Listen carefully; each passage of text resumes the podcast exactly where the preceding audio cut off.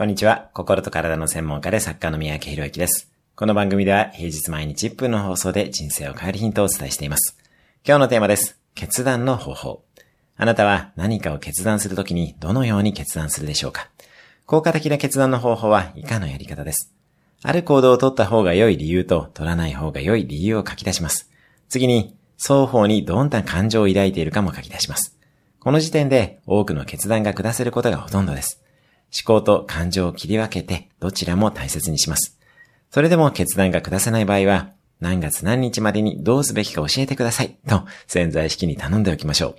不思議とそれまでに決断ができたり、決断のためのきっかけとなる出来事が起きたりします。